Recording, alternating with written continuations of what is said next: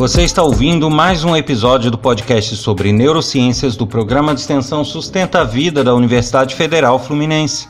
Eu sou o Adriano Freitas, pós-graduado em neuroaprendizagem, especialista em neuropsicologia clínica. Neste episódio, eu vou falar sobre memórias associativas.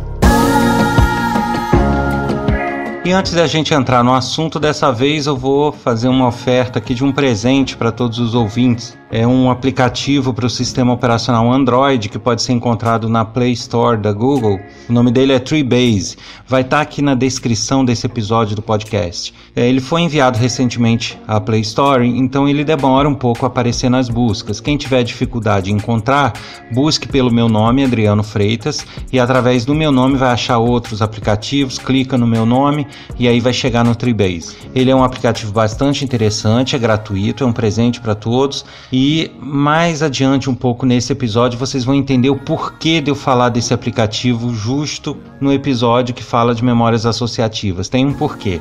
Escute até o final e você vai entender a relação. Pois é, memórias associativas.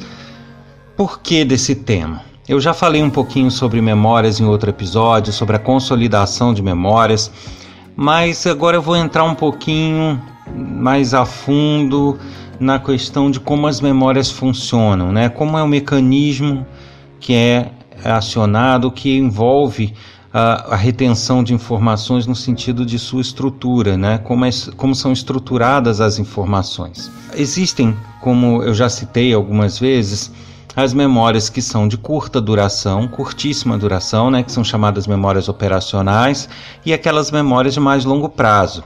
Eu não vou entrar neste momento nas subdivisões que existe, declarativa e por aí vai. Mas o importante é da gente saber que independente do tipo de memória, se é memória motora, se é memória é, né, de, de fatos, é, se é memória curta, se é memória de longo prazo, não interessa. Todas as memórias humanas, elas tendem a ter um caráter associativo. E por isso o tema desse episódio. E o que, e o que é esse caráter associativo? É que o nosso cérebro, para facilitar a organização e até a, a, a, o resgate dessas memórias quando ele precisa, ele costuma fazer uma teia de fatos, né? Ele, é, ele tenta sempre que possível e quase que faz isso em todas as vezes, ele associa uma informação a outra e vai formando essa teia de conhecimento e essa teia de memória que nós temos. Então, mesmo que sejam fatos distintos, ele busca a todo instante tentar associar as novas informações que ele precisa armazenar com aquelas já retidas, com aquelas já existentes em nosso banco de memória. E por isso que a gente diz que as memórias humanas predominantemente são associativas. Elas têm esse caráter de associação. Isso significa que se a gente quiser dar uma forcinha para nossa memória, se a gente quiser que ela funcione de uma forma mais eficaz, basta que a gente promova técnicas ou jeitos de trabalhar as informações que a gente precisa de uma forma também associativa, porque vai ser uma forma natural do nosso cérebro trabalhar. Eu vou dar alguns exemplos práticos aqui para vocês entenderem o que eu quero dizer. Imagine o seguinte: você tem uma agenda de telefones onde você tem 500 contatos, por exemplo, profissionais. E aí você tem que se localizar nessa agenda, tá? O que que você acha mais natural para você? Você pegar essa lista totalmente aleatória e ter que achar um contato nela? Você ter ela organizada alfabeticamente e ter que achar um contato nela? ou você ter ela dividida por assuntos do tipo trabalho pessoal, aí dentro de trabalho, divulgação, contratos, projetos, aí dentro de projetos, projetos sociais, projetos educacionais, e aí dentro de educacionais, você ter as pessoas referentes àquilo. Qual que é mais natural para você?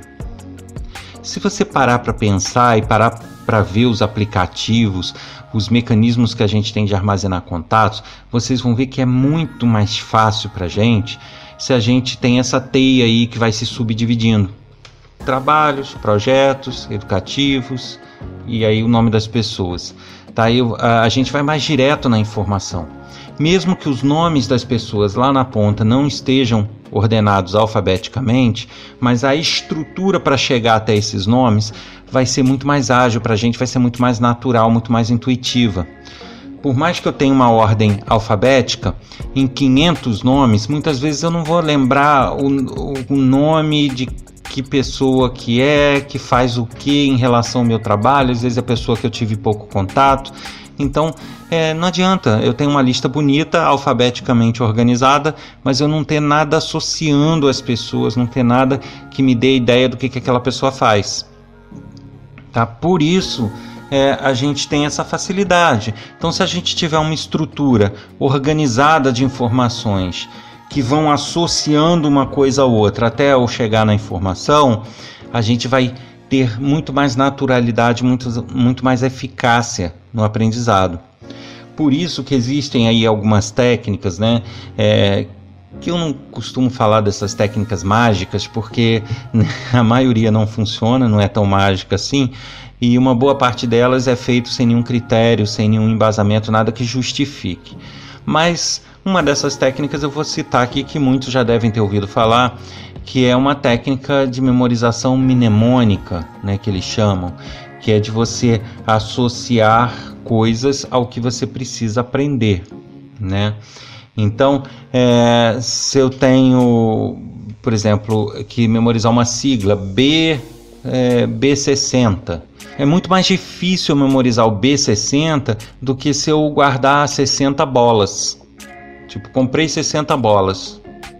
Às vezes não tem nada a ver, mas aí B de bola, 60 é a quantidade de bolas que eu comprei. Então, se eu começar a fazer essas associações com coisas mais simples, com coisas mais corriqueiras no meu dia a dia, coisas que já estão no meu banco de memórias, eu vou conseguir uma eficiência muito maior na aprendizagem. Então, uma boa dica que eu posso dar é que se vocês fizerem associações dos conhecimentos que vocês estão manipulando, tentando aprender, memorizar, com coisas que vocês já aprenderam ou com coisas mais corriqueiras do dia a dia de vocês, vocês vão ter uma familiaridade, uma facilidade, uma eficiência muito grande em, em termos de, de memorização. É, isso vale para tudo, certo? Tudo que você precisar reter, que você precisar memorizar, que você precisar aprender, se você conseguir fazer através de associações, você vai ter uma eficiência muito forte. Tá? E eu falo associações com coisas que já estão hum, é, no seu banco de memórias ou então entre as informações. Então, às vezes, eu preciso é, memorizar um conceito que eu estou estudando na faculdade de uma disciplina, outro conceito de outra disciplina, eu preciso armazenar aquilo tudo. Se eu consigo fazer uma historinha, uma associação entre os dois conhecimentos, isso vai entrar de uma forma muito mais natural. Isso justamente pela estrutura que o nosso cérebro utiliza para armazenar informações. Então, lembrem-se do seguinte: nem sempre o que é bonito aos olhos é o eficiente para o nosso cérebro é a forma que ele trabalha. Então, eu ter uma listinha de assuntos, eu ter anotações feitas, ordenadas alfabeticamente, é muito bonito, muito organizadinho.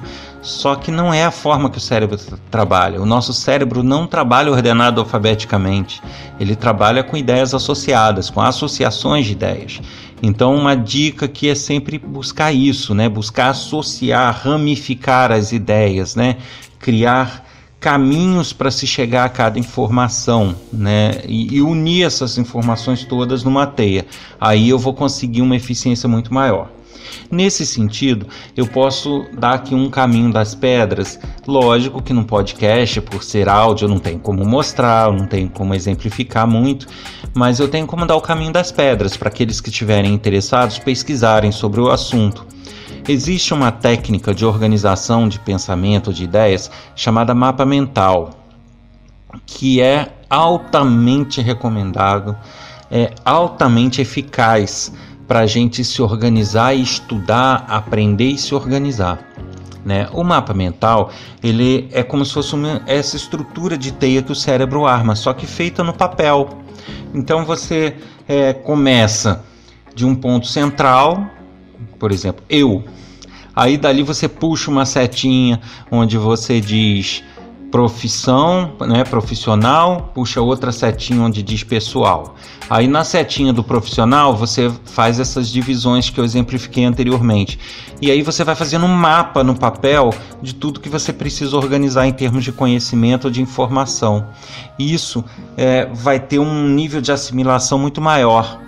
Tá? Agora, segue algumas dicas aí. Então, quem quiser, busque na internet sobre o conceito de mapas mentais é, Mind Mapper em inglês. Vocês vão achar é, inúmeros tutoriais, exemplos, mas uma coisa eu divirjo de muitas pessoas que dão, é, que passam esses tutoriais na internet. Essas pessoas elas passam o tutorial como sendo obrigatório que seja de um formato. Ah, você tem que fazer assim, com bolinhas. Aí o outro, não, você tem que fazer quadradinho. Aí o outro fala, não, você tem que fazer assim, assado. Na verdade, não, tá? Então pesquise o assunto, tente fazer se você precisa se organizar nas suas informações, precisa memorizar com eficiência, precisa organizar sua cabeça, né? Pesquise essa, é, essa técnica, mas sempre considerando o seguinte: nada é obrigatório, salvo algumas coisas básicas que eu já vou falar. Então, considere o seguinte: essas regrinhas de tem que ser redondo, tem que ser quadrado, esquece isso, tá? Veja vários tutoriais e aquele que você se sentir melhor fazendo é que é o formato certo para você.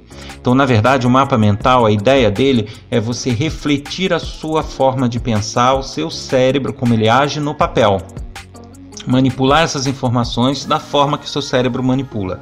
E aí você conseguir fazer essa interação cérebro-papel, cérebro-informação muito mais fácil, ágil e eficiente. Então, a ideia não é você adotar a ideia dos outros. É você fazer o seu próprio formato, criar o formato da forma mais natural para você e para o seu cérebro. Então tenha sempre isso em mente. Veja os tutoriais, leia os artigos, mas sempre considere isso. Descarte as regras de formato, né? Essas regras, quem tem que ditar é o seu cérebro. Cada pessoa é uma pessoa. Como eu falei, tem só algumas regras básicas e isso não muda. Isso você vai ter que seguir sempre no mapa mental. Que é a primeira regra: você precisa trabalhar cores. Tá? Então você tem, ao invés de fazer tudo com uma caneta preta ou com uma caneta azul, você tem que usar cores, ou lápis de cor, ou aquele, aquelas canetinhas, o hidrocor. Então é necessário. Então cor é, eu diria que é uma coisa, não é que seja obrigatório, mas é uma regra que deva ser seguida para uma maior eficiência.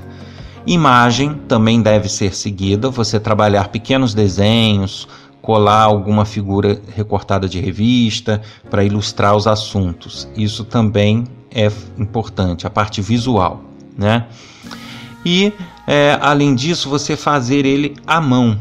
Tá? Existem inúmeros aplicativos onde você consegue no computador ou no celular fazer mapas mentais digitais não é a mesma coisa, tá, pessoal? Então, é, quando você faz algo à mão, você recruta muito mais áreas do seu cérebro, né? Os seus neurônios trabalham mais em cima daquela informação, percebem aquela informação com mais eficácia e isso dá banho nas coisas feitas digitalmente. Então, é, a, as três recomendações que eu dou: faça à mão.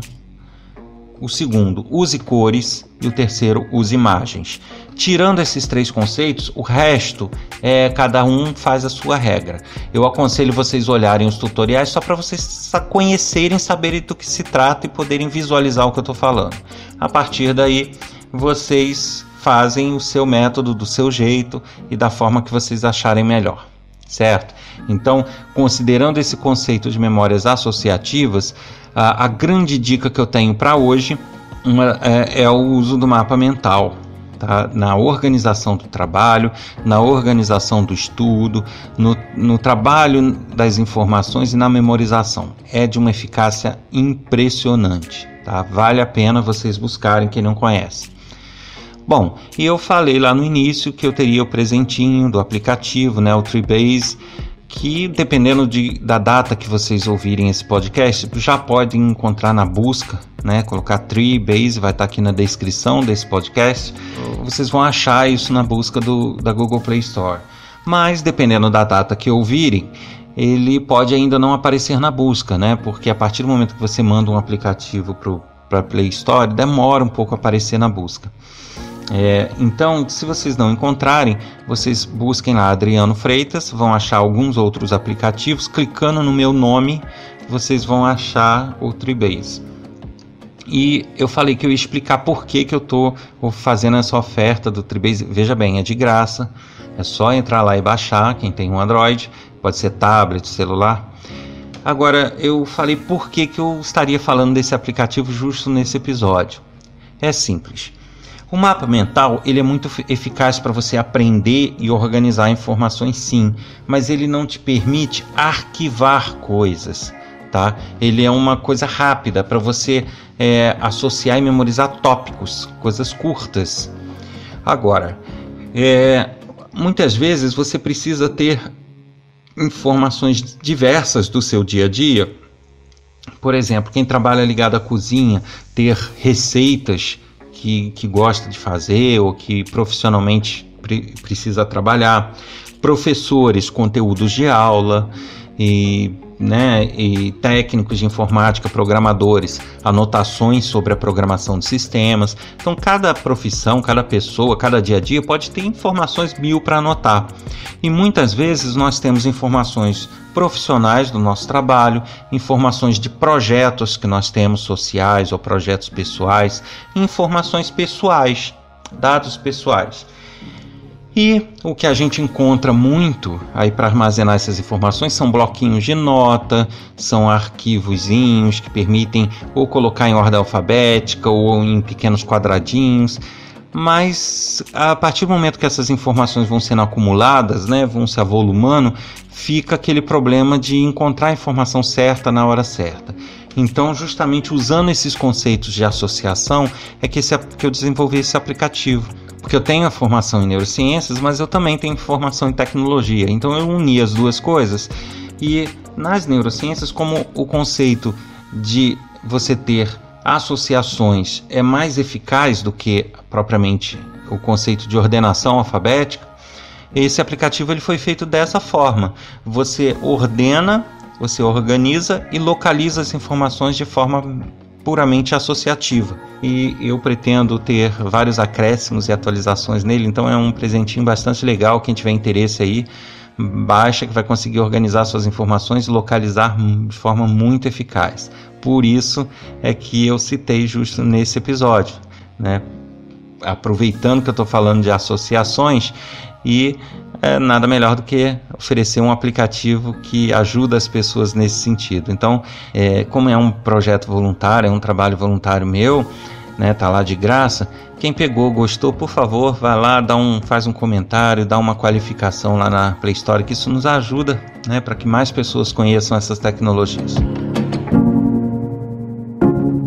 Você ouviu mais um episódio do podcast sobre neurociências do programa de extensão Sustenta a Vida da Universidade Federal Fluminense. Eu sou Adriano Freitas, pós-graduado em neuroaprendizagem, que é a neurociência aplicada à educação, especialista em neuropsicologia clínica. Quer escrever para a gente? É só enviar um e-mail para podcast@sustenta-vida.com. Abraço e encontro vocês na próxima semana. Até lá.